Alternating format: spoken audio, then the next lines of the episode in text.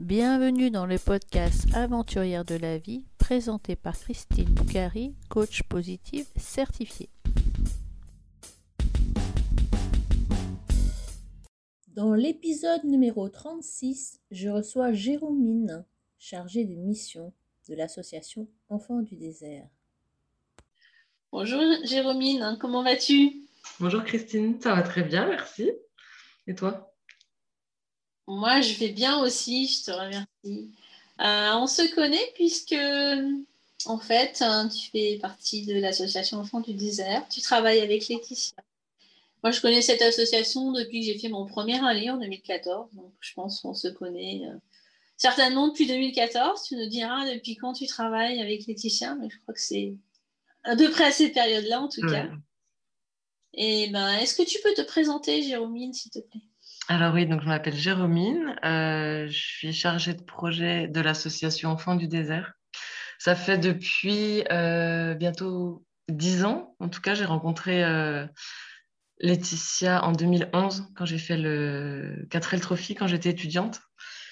Et du coup, voilà, ça a été, ça une sacrée rencontre. Et puis c'est ça qui, qui fait que maintenant, ça va faire dix ans que je suis auprès de l'association pour faire grandir euh, les projets d'enfants du désert, que ce soit au Maroc ou en Argentine.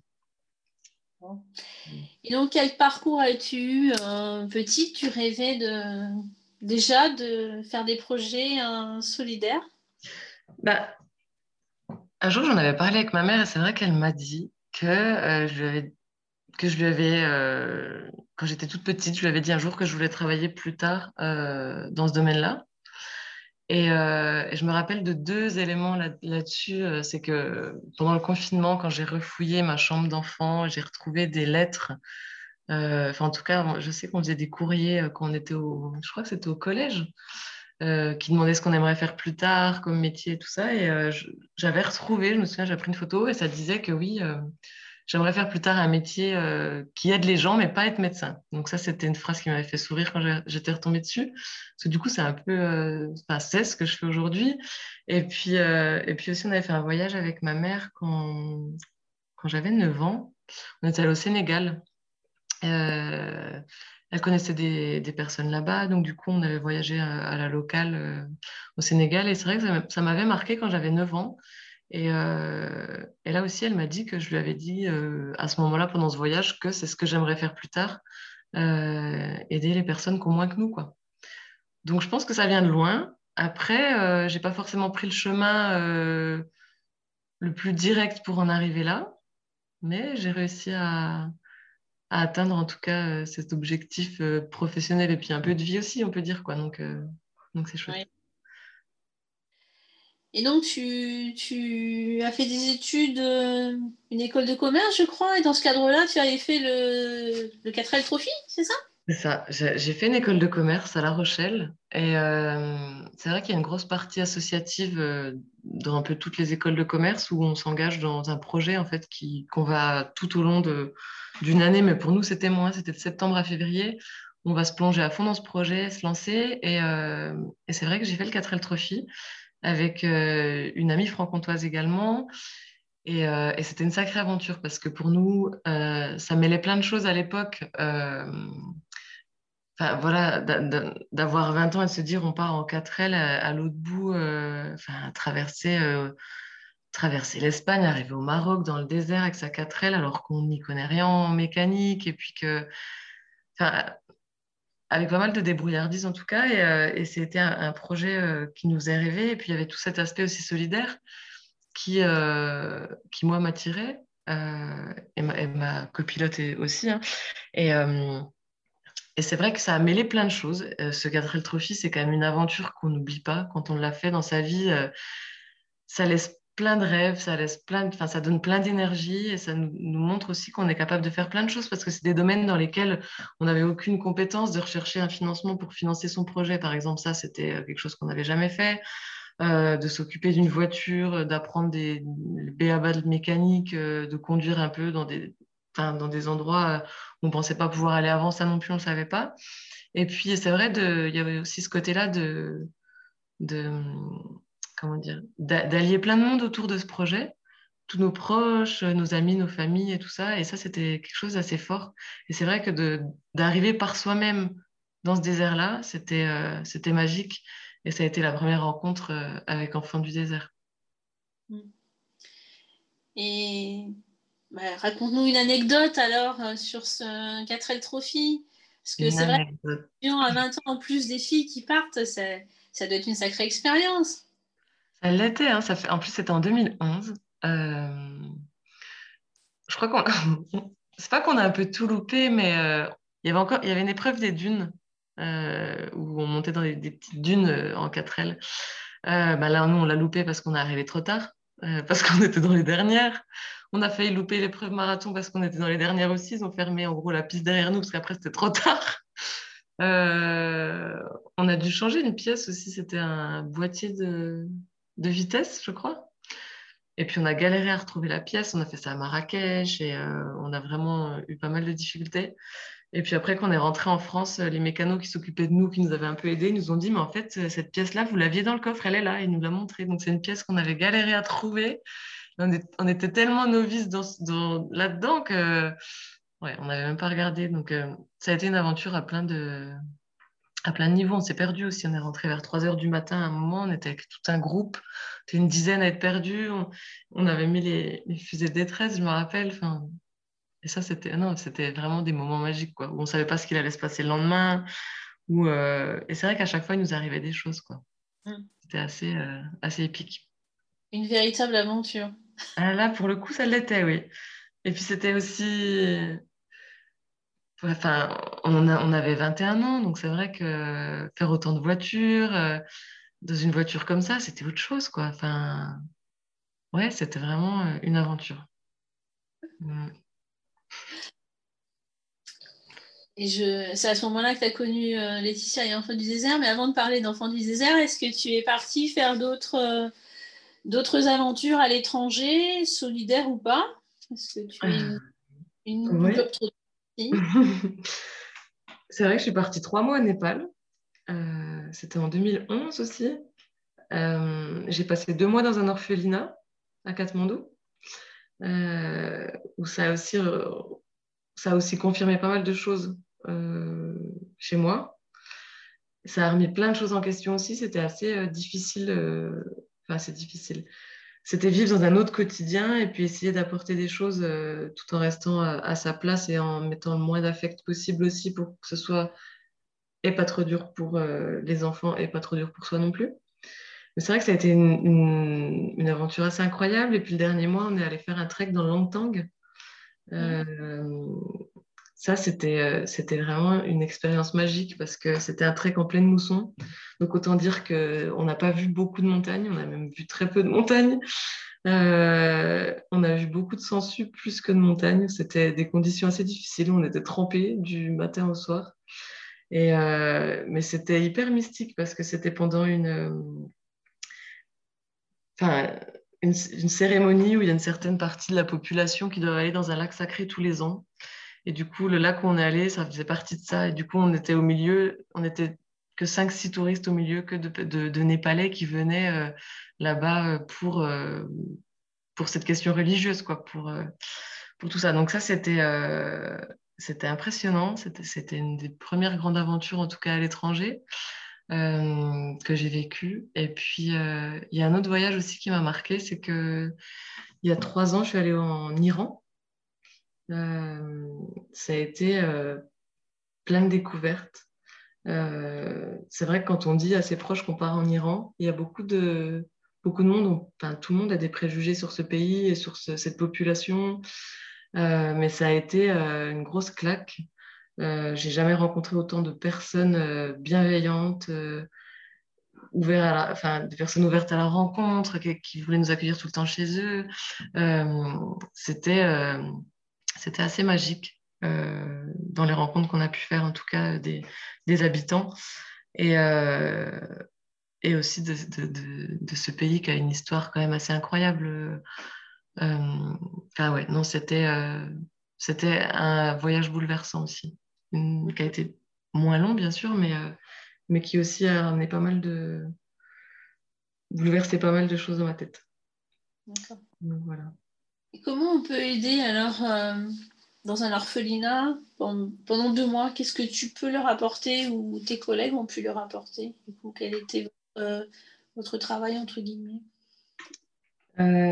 Sur place, en gros, on les aidait beaucoup dans leurs devoirs, par exemple, parce qu'ils ont, c'était des écoles où tout était en anglais. Mmh.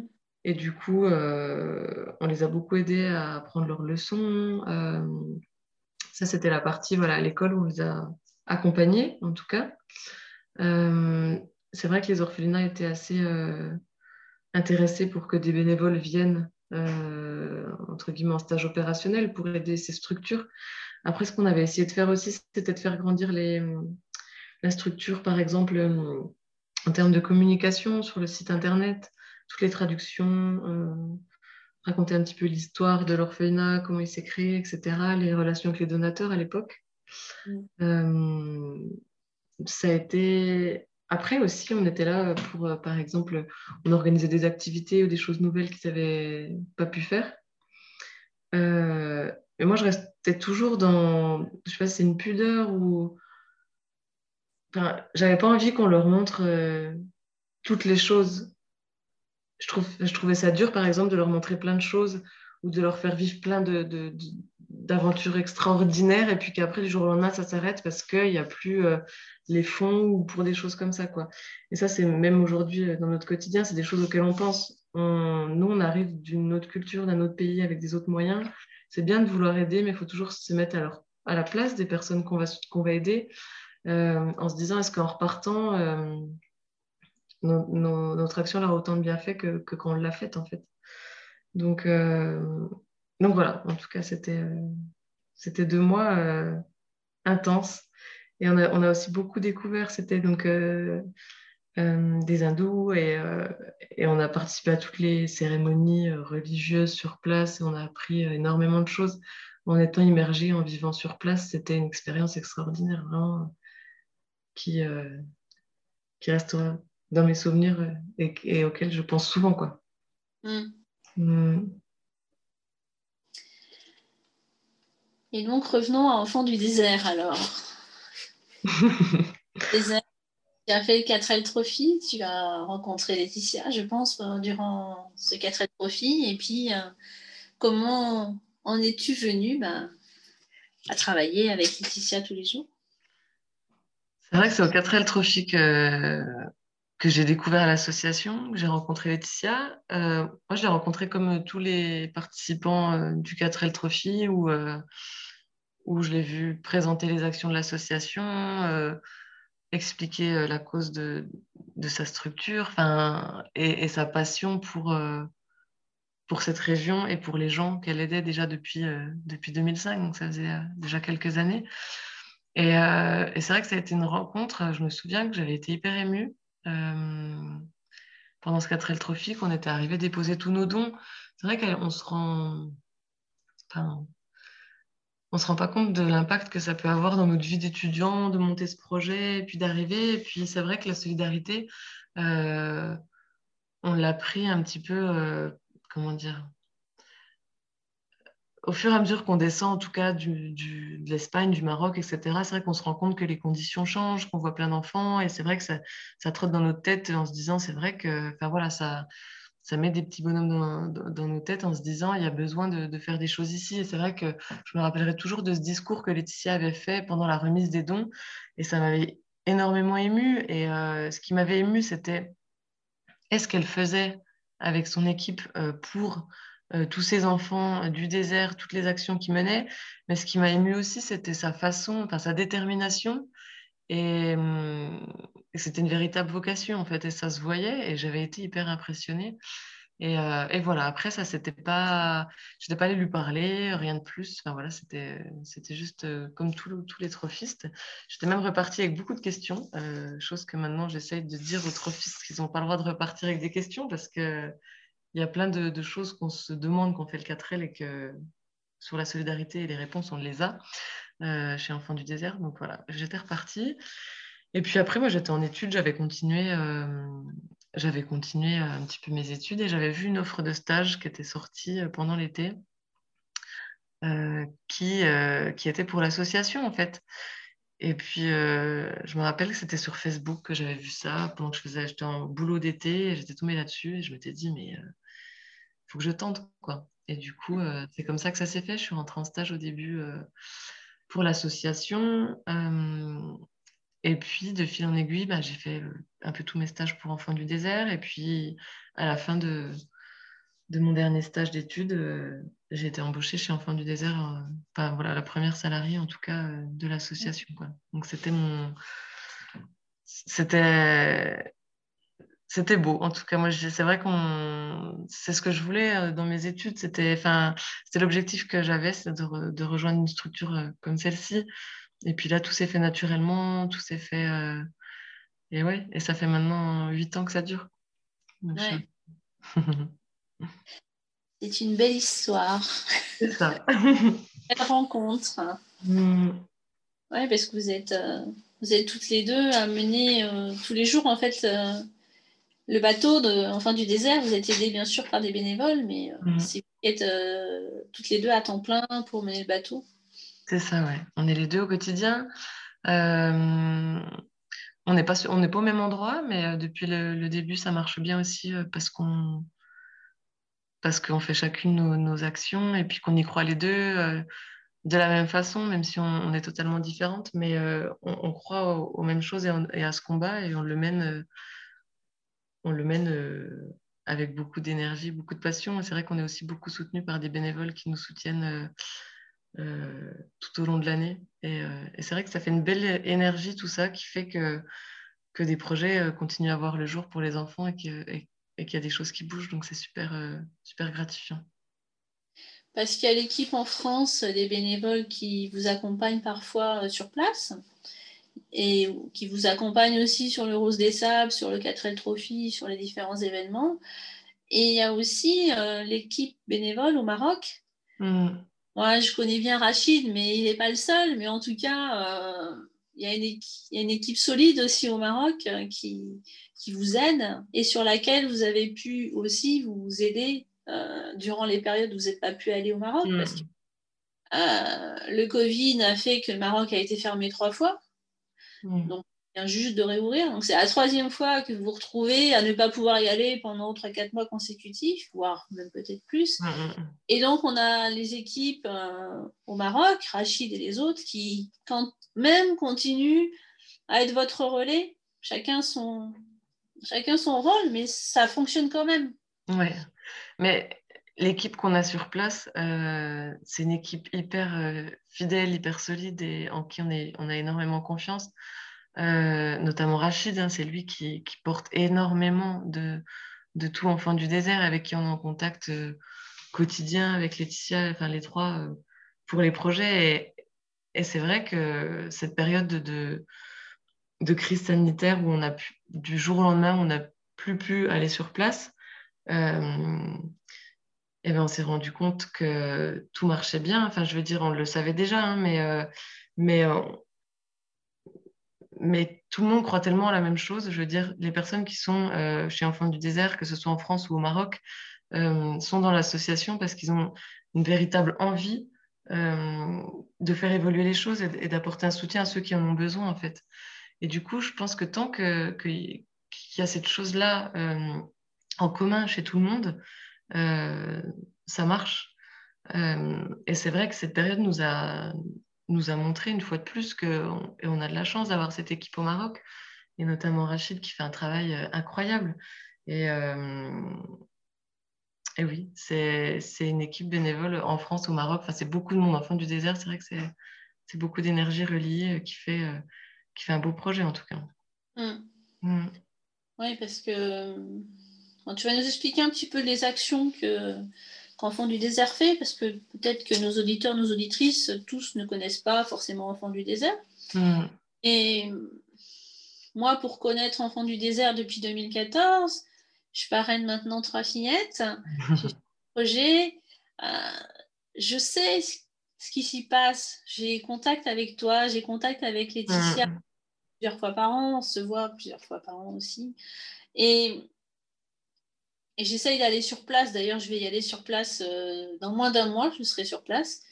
Et moi, je, je, sais ce qui, je sais comment ça se passe. Et je sais que c'est difficile pendant, pendant la période de, de, de confinement et de ne pas aller là-bas. Moi, mon mari est acteur aussi au Maroc et il a été aussi empêché d'y aller. Et ô combien c'est difficile, mais ô combien il y a une solidarité entre les équipes en France et au Maroc et ô combien ça fonctionne. Quoi. Ouais, non, c'est sûr. Euh, c'est sûr. Après, on est hyper. Euh, on va partir demain, donc euh, au Maroc, après presque trois mois sans y être allé. Et c'est sûr que ça fonctionne parce qu'on a des équipes soudées et des équipes qui croient en la même chose. mais c'est sûr qu'après, pour faire évoluer encore plus de choses, et puis bien comprendre les contextes sur place, de pourquoi est-ce qu'on intervient, comment, etc. c'est vrai que d'aller sur place, c'est quand même, c'est quand même essentiel, quoi. Donc c'est vrai qu'on est, on est soulagé de pouvoir y retourner, que, que les frontières aient réouvert euh, euh, en début 2022. Mm. Et du coup, euh, tu me demandais pour Enfants du désert, pour ceux qui peut-être ne connaissent pas l'association. donc elle a été créée en 2005 par Laetitia Chevalier et elle a pour objectif principal d'améliorer le quotidien des enfants du désert, donc la région du Drata Filalet au Maroc. au départ, il n'y avait que des actions pour l'accès à l'éducation donc, on était concentré sur des constructions d'écoles, euh, des équipements d'école en bibliothèque, en sanitaire, en forage de puits, en jardin d'enfants, euh, un système de parrainage qui soutient les enfants. Après, on, s'est rendu compte aussi qu'il fallait qu'on aille plus dans une démarche globale pour les enfants, parce que par exemple, l'accès aux soins est difficile pour, pour les enfants, il reste inégal pour les enfants dans le désert. Et du coup, on s'est rendu compte qu'il fallait qu'on élargisse nos actions pour apporter un soutien global pour l'enfant dans son bien-être. Donc, du coup, on a aussi des actions dans la santé, dans l'hygiène. Euh, depuis aussi 2018, on développe des actions pour les femmes, euh, les femmes qui sont seules et qui ont besoin d'un soutien pour euh, acquérir plus d'autonomie. Donc, du coup, on a mis en place des projets qui vont correspondre euh, avec leur euh, façon de vivre. Euh, par exemple, ces femmes qui sont seules avec des enfants, pour devenir autonomes et qu'elles aient un travail, elles ne peuvent pas forcément aller à la ville. C'est pas comme, comme chez nous en France où il y a beaucoup de transport. et du coup, nous, on a mis en place, par exemple, des élevages de chèvres chez elles où il y a eu 85 bénéficiaires. Il y a aussi également maintenant une, une euh, coopérative de femmes qui font des pâtisseries arissani qu'on soutient. Euh, et puis de plus en plus aussi avec l'artisanat, où on, accompagne des femmes dans leur artisanat. Il y a des femmes qui, euh, qui font des tapis et, des créations incroyables. Et du coup, on les accompagne en les équipant en métier à tisser en laine et puis aussi dans leur création pour ensuite les vendre et leur remettre un salaire à elles. Et ça, c'est assez, euh, c'est aussi un grand pas pour l'association d'avoir commencé à faire des projets pour les femmes, pour les mamans des enfants. Euh, mais c'est essentiel aussi parce que euh, aider les enfants et aider les mamans, ça va ensemble. Et, et c'est comme ça que, que, que tous, enfin voilà, que, que, que, tous sont aidés. ils en ont tous besoin en tout cas. Mm. Voilà un petit peu les actions d'enfants du désert au Maroc. Et donc, combien il y a d'enfants parrainés aujourd'hui? Quels sont un petit peu le. Combien d'écoles Combien. Alors...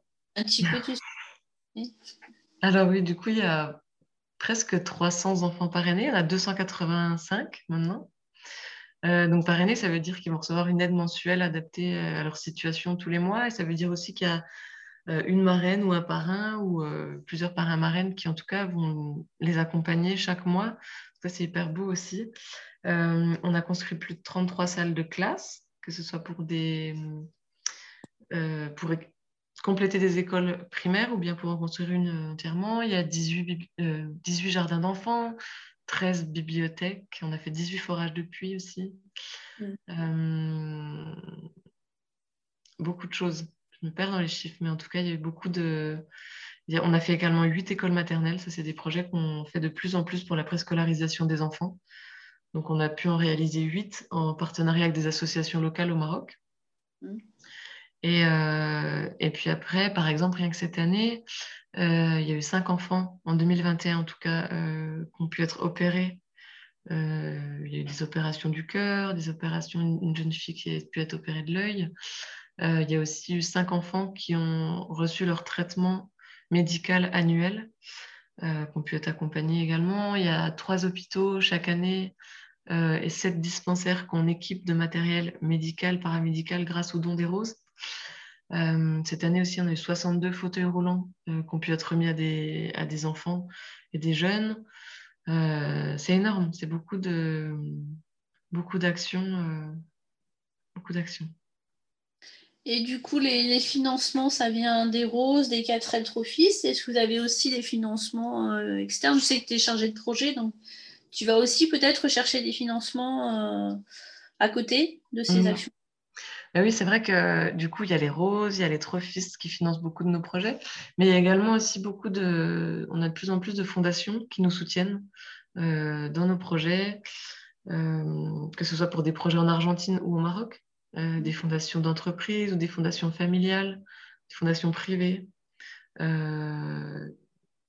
vrai que ça fait partie en tout cas de, mon travail de, chercher des financements auprès de, ces structures-là et de développer des projets avec eux. Et c'est vrai que, c'est chouette aussi parce qu'il y en a, ça fait plusieurs années qu'ils nous soutiennent et qui suivent nos projets et qui les voient évoluer. Euh, je pense notamment à une fondation qui nous a permis de construire euh, deux euh, écoles maternelles jusqu'à maintenant. Et du coup, chaque année aussi, on les fait. Enfin, voilà, on fait un bilan de, de, comment évolue le projet, où ça en est, etc. Et c'est vrai que ça fait aussi les partenaires qui viennent nous soutenir, c'est des liens assez forts avec nos actions, des gens derrière toutes ces structures. De toute façon, c'est ce que je ne sais plus avec qui j'en parlais récemment, mais il y a toujours derrière, derrière ces structures des gens qui sont euh, sensibles et engagés euh, dans, là-dedans. Quoi. Donc, euh, donc c'est assez chouette d'en, solliciter. Et puis parfois, on arrive à faire des choses comme ça. Est-ce que tu peux nous parler des projets que vous avez en, en Argentine alors? Parce qu'on a parlé un petit peu des projets. Les projets en Argentine sont différents Oui, alors en Argentine, c'est totalement différent parce que alors qu'au Maroc, on va, on va tout réaliser de A à Z, euh, les travaux, les suivis, euh, et, parfois être en partenariat avec des associations locales, mais c'est quand même Enfant du désert qui va tout réaliser. En Argentine, c'est différent, c'est appuyé sur une fondation locale euh, qui s'appelle la Fondation Equinoterapia de Azul. Et c'est une structure qui a le, même âge que nous, d'ailleurs, qui est, est de 2005, donc qui a 17 ans, et qui, son activité principale, c'est de proposer des thérapies aux enfants en situation de handicap. Et, euh, c'est avec l'équithérapie que la fondation a commencé. Euh, c'est la présidente de la fondation, en fait, qui, euh, qui, a eu son, qui a un enfant, Panchi, qui, qui était en situation de handicap. Et en fait, elle a commencé à, à l'amener avec elle à des balades à cheval. dès qu'il était tout petit, en fait. Et puis, elle s'est rendue compte qu'il y avait elle voyait beaucoup d'améliorations. Et son petit a commencé à marcher, à courir. Et elle s'est rendue compte de, de, cette, de cette thérapie incroyable. Et c'est vrai qu'elle nous explique. Et, et par exemple, juste pour expliquer ce détail-là, mais sur un cheval, quand, quand, par exemple un enfant qui ne peut pas marcher va être sur un cheval, rien que d'être sur cet animal qui va marcher, euh, donc l'animal va, avancer, le cheval. Et c'est le seul animal, en tout cas, il nous a expliqué, qui va reproduire les trois mouvements euh, de l'être humain. Donc la rotation de ce côté-là, d'en haut en bas, sur le côté. Et du coup, ça va permettre aux enfants d'avoir cette sensation que c'est eux qui marchent et ça va les, encourager à avoir confiance en eux, à faire plein de choses et à développer des capacités et des, aptitudes qui, que peut-être dans d'autres euh, thérapies, ça ne se débloquait pas en fait. Et du coup, c'est vrai que c'est une une thérapie assez magique. Euh, et, en Argentine, du coup, on les soutient sur place pour leur permettre euh, que ces enfants euh, en situation de handicap aient accès aux thérapies. Donc, on va les, aider dans leur financement des frais liés à, cette, à l'équithérapie. On a aussi permis la construction d'un centre de jour qui scolarise des enfants qui auparavant ne l'étaient pas. et là, on a reçu hier justement une vidéo de la fin de la construction de deux nouvelles salles de classe. Donc en tout, il y en aura quatre. Euh, et c'est aussi incroyable de, euh, de participer à la scolarisation d'enfants qui auparavant ne pouvaient pas l'être, en fait, ne l'étaient pas. Et, euh, c'est en tout cas entre la fondation sur place et nous, c'est vrai que c'est une étroite collaboration et, on arrive à faire évoluer beaucoup de choses sur place. On a aussi mis en place une autre thérapie du vélo où il existe des vélos à traction manuelle, par exemple, pour les enfants en fauteuil roulant. Et du coup, ça fait partie aussi des thérapies qu'ils proposent sur place où il y a des ateliers de vélo où du coup, bah, les, enfants ils vont aller d'un endroit à l'autre de la fondation avec leur vélo pour amener du, foin aux chevaux, etc. Et puis cette année, on a mis en place un autre projet, c'est un projet d'éducation alimentaire où, euh, en gros, il y a des ateliers euh, de cuisine et de jardinage euh, qui vont être pour les enfants du centre de jour, donc ils sont scolarisés sur place pour leur apprendre à cultiver leurs légumes, leur potager, et puis après à faire des recettes simples euh, pour tous les jours. Quoi. Et ça, c'est aussi au-delà de, des aspects euh, pédagogiques, euh, nutritifs, etc. Enfin, sur la nutrition, c'est aussi des moyens de leur faire travailler toujours de façon inconsciente plein de petits mouvements, plein d'éléments de, coordination, d'anticipation et tout ça, qui se travaillent aussi dans, dans plein d'autres thérapies. Quoi. Donc, c'est tout un monde là-bas que pour les enfants et les jeunes en situation de handicap et on est hyper. Euh, ça a été une belle rencontre en, 2013 et on est hyper euh, ravis de pouvoir continuer à les soutenir comme on le peut euh, parce qu'il y a énormément besoin sur place d'un soutien pour tous ces enfants. Et malgré qu'il n'y ait pas eu de rallye en Argentine depuis quelques années, ça continue, vous continuez quand même à, il y a toujours le lien et toujours des actions, tu trouves des financements pour pouvoir continuer les, de les aider au moyen qui existe, mais... Oui, voilà, c'est sûr qu'il n'y a pas eu... Enfin, en tout cas, nous, on continue à, trouver des financements euh, ailleurs. Là, c'est des fondations qui, euh, qui ont financé tous les projets de cette année, plus deux participants, euh, bah, tu connais Sabine et son mari qui ont, ont financé aussi un projet sur place. Mais c'est vrai que nous, euh, qu'il y ait ou pas euh, les événements, on continue euh, à trouver des financements et à se démener pour que les projets puissent se poursuivre sur place et puissent même évoluer. Donc ça, c'est sûr que, ça fait partie de, mon travail aussi. Ouais. Mm. Et c'est aussi le travail que tu as mené, puisqu'il y a eu un, trophée rose des sables, des 4 trophies qui ont été annulés euh, sur 2020, je crois, ou 2021. Mm. Et non pas 2021, mais 2020, il y a eu une année, euh, une année blanche en termes d'événements, euh, 4 trophies mm. sur le Donc c'est vrai que ça, ça a forcé le handicap. Mais oui, c'est sûr, et c'est pour ça que après, nous, on a toujours continué à travailler, euh, même dès le début de cette crise euh, sanitaire, pour justement essayer de faire le maximum et donner tous ses efforts et toute son énergie pour retrouver des financements. Et puis, on ne peut pas du jour au lendemain se mettre en pause et puis se dire on verra quand la crise sera passée. En fait, la crise sanitaire sera passée. Donc, du coup, c'est l'option, en tout cas, qu'avec Laetitia, on avait, mmh. laquelle on avait opté, c'était de, de, continuer et puis de, de donner le maximum pour voir ce qu'on ce qu'on pourra faire. Quoi. Mm. Voilà. Bon, c'est des beaux projets, c'est. c'est sûr. Et, et, ça va faire du bien de, de se replonger dedans euh, dès demain pour continuer. Euh, Donc demain, vous partez euh, directement dans la région des Rachidia et vous avez une semaine, dix jours, quinze jours de... Voilà, un peu plus d'une semaine sur place. C'est vrai qu'on a une grande, on a beaucoup, beaucoup de choses à faire. On a plein de projets à suivre, des équipements en bibliothèque qui ont continué, euh, des forages de puits pour aller voir voilà, comment ça se passe. On a aussi un grand projet cette année dans le domaine du sport. Ça va être, une, ça va être quelque chose d'assez important aussi pour, pour permettre l'accès au sport à tous. Donc, on va aussi avancer là-dessus avec nos partenaires sur place.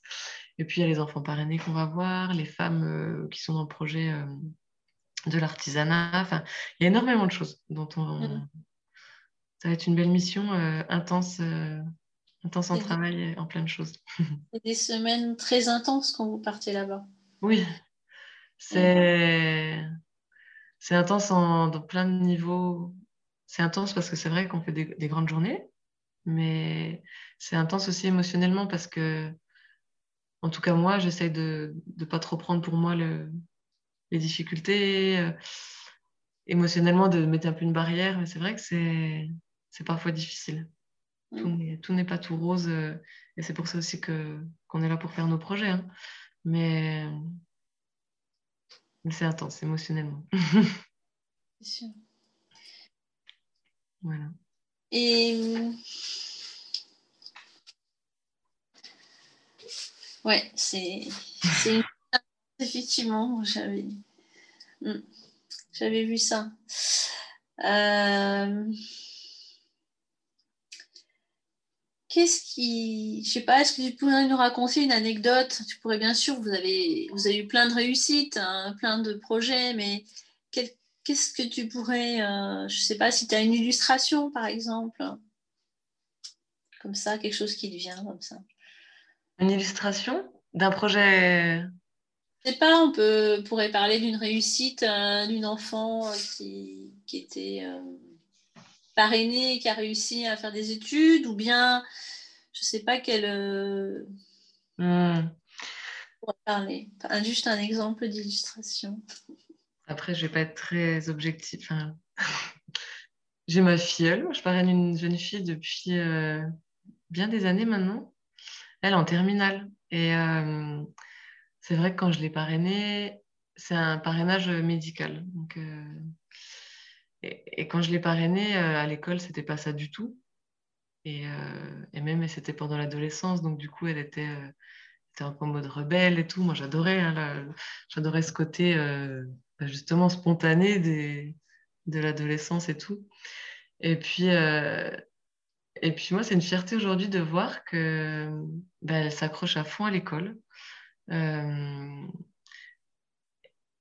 Enfin, elle, a des bons résultats, elle y croit, elle a envie de faire des études dans, l'anglais, enfin dans la langue anglaise. Euh, et, moi, c'est une fierté de me dire que cette jeune fille, au tout début, quand je l'ai rencontrée, euh, c'est un parrainage parce qu'elle est malade et du coup, c'était hyper émouvant parce que moi, ça a été un, choix euh, assez personnel de, ce parrainage et du coup, et de voir aujourd'hui qu'elle devient une jeune fille qui, veut réussir et qui, donne les, qui se donne les moyens pour réussir et qui réussit. J'ai reçu son, son bulletin euh, la semaine dernière qu'elle m'a envoyé et, euh, et elle m'a dit qu'elle n'était pas contente et j'ai pas compris parce que pour moi c'était des, des, notes excellentes et non, elle veut faire plus. Et, euh, et je trouve ça beau parce que je parle d'elle, mais c'est plein d'autres enfants qui sont dans ce cas-là. C'est que les enfants parrainés, on a parfois du mal à se rendre compte, toi tu le sais parce que tu vas sur place, mais ils vivent dans des conditions quand même tellement difficile et loin de, des nôtres, en fait. C'est vrai que l'école n'est pas forcément la priorité, moi je le comprends tout à fait. Et euh, quand je vois qu'il y en a qui, euh, s'accrochent à ça, euh, alors que leurs parents ne sont pas forcément derrière, et c'est aussi normal parce que les parents n'ont pas pu aller à l'école et c'est d'autres priorités que les parents ont. Mais je trouve ça beau et je trouve ça vraiment courageux qu'il y en ait qui s'accrochent à ça et qui vont qui réussissent euh, à l'école et qui vont en faculté et tout ça. il y en a eu plein. Cette année, il y a encore eu euh, des enfants parrainés. Euh, je pense à, à, Zedine, à Mohamed, qui sont, par exemple, Fatim Zara aussi. J'en pense à plein qui ont eu leur baccalauréat et qui maintenant sont en études supérieures. Et que je pense au tout début, ils n'imaginaient pas pouvoir. Enfin, ils s'imaginaient pas là, quoi. Et je trouve ça hyper inspirant de, de voir toute cette énergie que, que des jeunes dans des conditions difficile euh, arrive à déployer pour eux, quoi, pour euh, y aller et puis pour se dire euh, on tente tout, quoi. Mm. Donc voilà, c'est pas c'est un exemple parmi tant d'autres. Ouais. mais c'est vrai que c'est émouvant de voir ça. Mm. Même s'ils vont pas au bac finalement, ils ont quand même ça leur apporte quand même quelque chose d'aller le plus longtemps possible à l'école. C'est ça, c'est ça, c'est je sais que c'est Laetitia, elle le dit souvent, euh, cette phrase-là. Et c'est vrai qu'en fait, c'est un peu notre combat, c'est qu'en en fait, on a le droit en tant qu'enfant, qu'on soit en France ou ailleurs, on a le droit d'aller à l'école et d'apprendre plein de choses euh, pour soi, en fait. Euh, et c'est pareil pour les femmes aussi, par exemple, maintenant, avec notre programme d'alphabétisation, ces femmes qui n'ont pas pu aller à l'école avant, Il faut s'imaginer quand elles arrivent à lire leurs premiers mots, leurs premières phrases en arabe, la satisfaction que ça procure à soi en tant que personne. C'est sûr que tous les enfants parrainés ne vont pas avoir leur baccalauréat, ne vont pas faire des grandes études ou ne vont pas aller en, en formation professionnelle aussi. Ça va s'arrêter avant.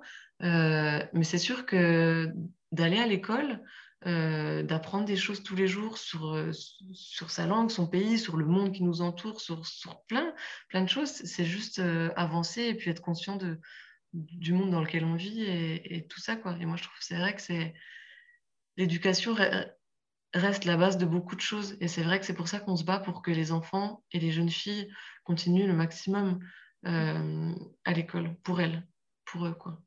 En ayant conscience de Moi, ma première Latifa, Latifa, la première fille que j'ai parrainée, effectivement, bah, le parrainage s'est arrêté, elle avait 20 ans, elle avait fait que le collège, mais je pense que malgré tout, tous les efforts que l'on a menés, ça l'a quand même euh, certainement construit, le fait qu'elle puisse aller à l'école jusqu'à 20 ans finalement. Mais c'est certain, c'est certain, parce que tu vois comment est la vie là-bas, tu vois la vie des, enfants et des jeunes qui vont, qui vont plus à l'école. Euh, assez tôt. Euh, c'est sûr que l'école, pour moi, dans le, dans le, désert, est pas plus qu'ailleurs, hein, mais enfin, différemment en tout cas. Comme il y a très peu de choses sur place, je trouve que c'est vraiment une ouverture sur le monde, cette, cette école. Ils vont dans cet endroit, euh, parfois, euh, c'est déjà difficile d'y aller parce que c'est loin, parfois, dans des endroits un peu perdus dans le désert. Et puis là, ils vont apprendre des choses incroyables alors qu'ils sont en plein désert, en fait. Moi, je trouve que ces écoles, euh, ces écoles c'est essentiel. Et c'est vrai que, que parfois, euh, c'est beaucoup d'efforts pour accompagner les enfants, pour se battre pour qu'ils continuent. Et puis parfois, comme tu dis, euh, ben, ça s'arrête au collège. Mais c'est déjà, c'est déjà, moi je trouve en tout cas que c'est déjà hyper important pour cette jeune fille, par exemple, de Latifa, d'avoir pu aller jusqu'au collège, d'avoir appris plein de choses et d'être consciente de plein de choses maintenant. Enfin, moi, je pense que c'est des combats, euh, des combats justes en tout cas. Mmh. Oui, oui, en tout cas, c'est nécessaire, c'est difficile et il y en aura besoin encore, encore et encore, et pour y en avoir deux ou trois fois plus. Euh, ouais. Voilà. c'est petit pas par petit pas, euro par euro. C'est ça.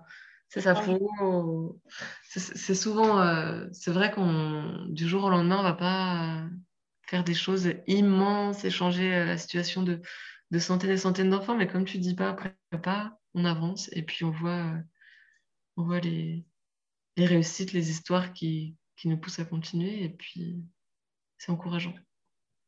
Ouais, et puis quand tu regardes dans le rétroviseur pour garder les, les notions de voiture. C'est vrai qu'on voit qu'il y en a eu des choses de faites. On voit qu'il y a eu des choses qui ont été faites. Des, enfants qui ont été aidés, des, mm. femmes qui ont été aidées. Des... C'est vrai que euh, tu parles de construire des écoles, construire des. Les infrastructures euh, sur place, elles sont, elles sont vétustes. L'État ne finance pas. Donc, effectivement, ce sont les associations comme Enfants du désert et toutes les personnes qui participent, euh, qui participent à ces projets bah, qui aident les enfants à avoir euh, des meilleures conditions. Euh. On parle aussi de bloc sanitaire. Moi, je suis allée euh, récemment en Tanzanie, à l'école, il n'y avait pas de bloc sanitaire, mais ils n'avaient pas. Donc, j'imagine que c'est pareil au Maroc, il y a des écoles où mm, mm. il n'y a pas de bloc sanitaire. du coup, les, les petites filles ne vont pas à l'école. Quand elles sont réglées, c'est encore d'autres problèmes. Enfin, mm. Ça aussi, c'est un problème sur lequel, ouais. C'est vrai que ces projets peuvent on peut dire c'est c'est euh, une goutte d'eau, mais bon, enfin, une salle de classe, c'est des générations qui vont passer dans la salle de classe. Les bibliothèques sont aussi des générations d'enfants qui vont regarder ces livres et puis qui vont, euh, voilà, qui vont avancer. Les projets des puits, c'est aussi. Euh, moi, j'avais pas, j'avais pas vu cette notion-là, mais je me souviens, Rachid me l'avait dit où du vert dans le désert, ça change tout. Bah, nous, on a l'habitude de voir tout le temps du vert, mais c'est vrai que de la verdure des arbres, de la vitalité, mhm. ça paraît. Et de la fraîcheur aussi, parce que c'est vrai que c'est. Mais un puits dans une école, ça fait un jardin, ça fait des cours de, de cultivation de, pour apprendre à cultiver même de la menthe. Mais... Non, c'est beaucoup de choses. Il y a des projets, c'est vrai que mais ça, c'est quand c'est vrai qu'il euh, faut transposer ces projets euh, à l'environnement sur place. Et, c'est vrai qu'on ne se rend pas compte, comme tu dis, hein, quand tu dis chez nous c'est vert, euh, enfin, je vois pas ce qu'il y a de. Mais en fait, c'est vrai qu'il faut s'imaginer une zone hyper désertique où il fait déjà hyper chaud. Euh, il y a des écoles où on a, fait des puits où maintenant c'est des vrais espaces, des vrais espaces verts. Quoi. L'école de Rachid, par exemple, c'est incroyable. Hein. Euh, il fait même frais quand on se promène dans les allées dans les allées de l'école.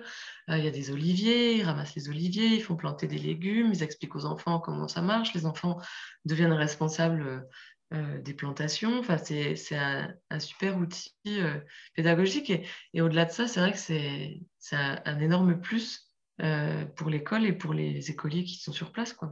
C'est vrai qu'on n'a pas conscience tant qu'on ne voit pas les choses, tant qu'on ne les vit pas. Quoi. Ouais. Mmh. Mais moi, c'est ce qui m'a. C'est ce qui m'a plu dans l'association Enfants du désert. Parce que j'avais parrainé déjà des petites filles, mais elles étaient tellement au bout du monde que j'avais jamais eu de contact avec elles. Mm.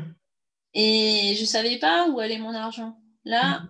bah, écoute, euh, j'ai envoyé euh, pas beaucoup d'euros euh, pour la petite fille que je viens de parrainer, mais j'ai eu des photos. Elle a acheté plein de choses. Elle qui a acheté parce qu'elle a un an je sais qu'elle a acheté plein de choses pour elle. Donc, euh, il y a aussi cette. Euh, alors, quand on peut aller sur place, c'est encore mieux. Mais il y a toujours cette proximité que vous apportez. Tu vois, mm. si je, j'aurais, je vais aller sur place bientôt, mais si j'avais pas pu aller sur place, je sais quand même, euh, j'ai des nouvelles de mes filleuls, je sais. voilà, il y a aussi ce lien-là, et c'est ce lien-là qui, qui, est important pour moi. Mm j'avais pas retrouvé avec le parrainage que j'avais fait auparavant. Mm.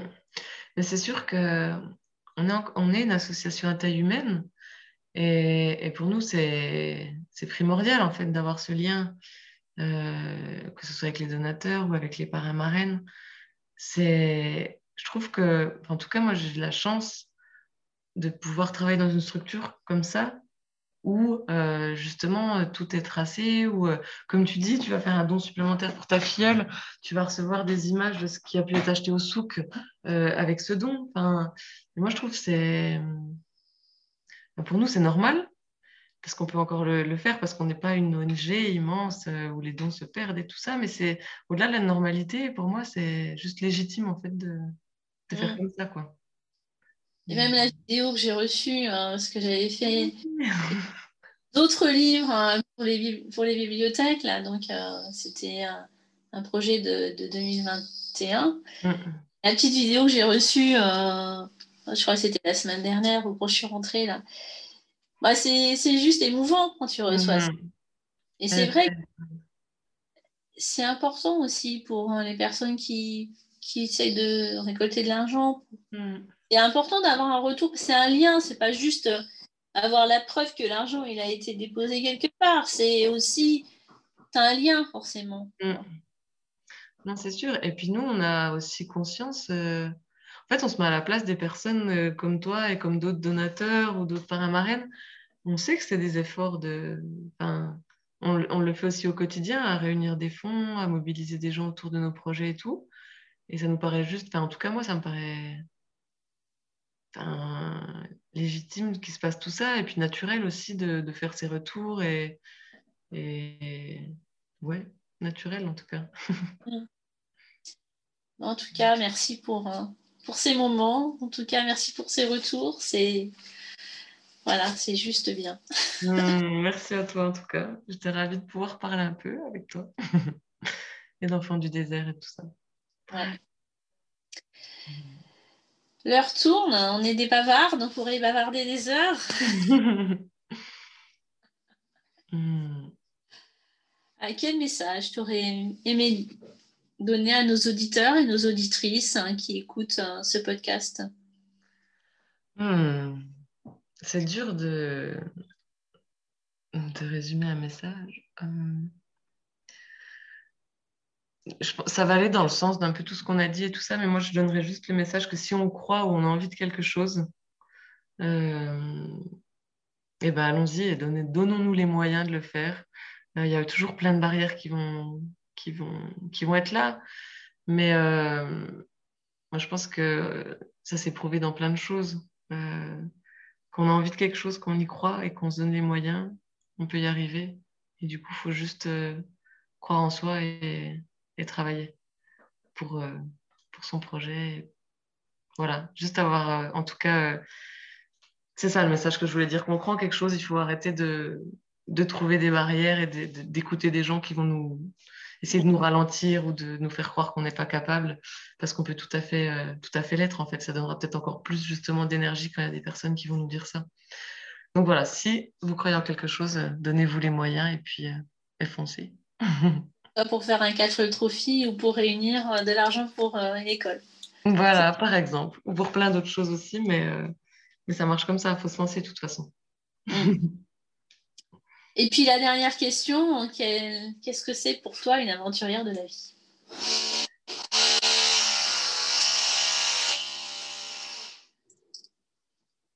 Euh, C'est une bonne question.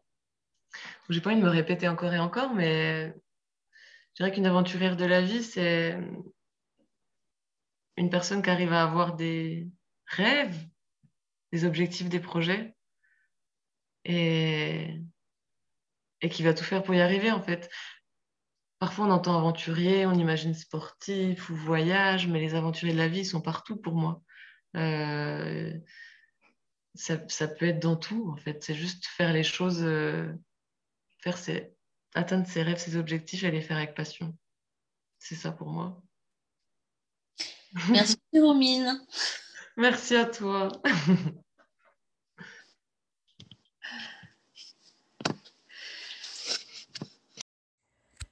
Merci Jérômine pour cette interview. Laetitia et Jérômine viennent de rentrer de leur mission du Maroc. Allez sur les réseaux sociaux, Instagram ou Facebook de l'association Enfants du désert pour voir les avancées des projets. Je serai samedi 12 mars à Rissani pour voir mes filleuls et le jardin d'enfants que mon association Christine m'a financé. C'est toujours pour moi un plaisir immense de les rencontrer et de voir la réalisation des projets. Chers auditeurs, chères auditrices, merci d'avoir écouté cet épisode riche en humanité. Vous retrouverez les coordonnées de l'association Enfants du désert dans les commentaires, ainsi que toutes les informations sur Aventurière de la vie. Aventurière de la vie est un podcast depuis janvier 2021, mais c'est aussi depuis ce début d'année un nouveau challenge professionnel pour moi. Désormais, j'accompagne les femmes à réaliser leurs projets et leurs rêves, soit par un coaching personnalisé, professionnel ou personnel, soit par un accompagnement dans un bilan de compétences finançable par le CPF. Je vous donne rendez-vous dans 15 jours pour un nouvel épisode du podcast Aventurière de la vie.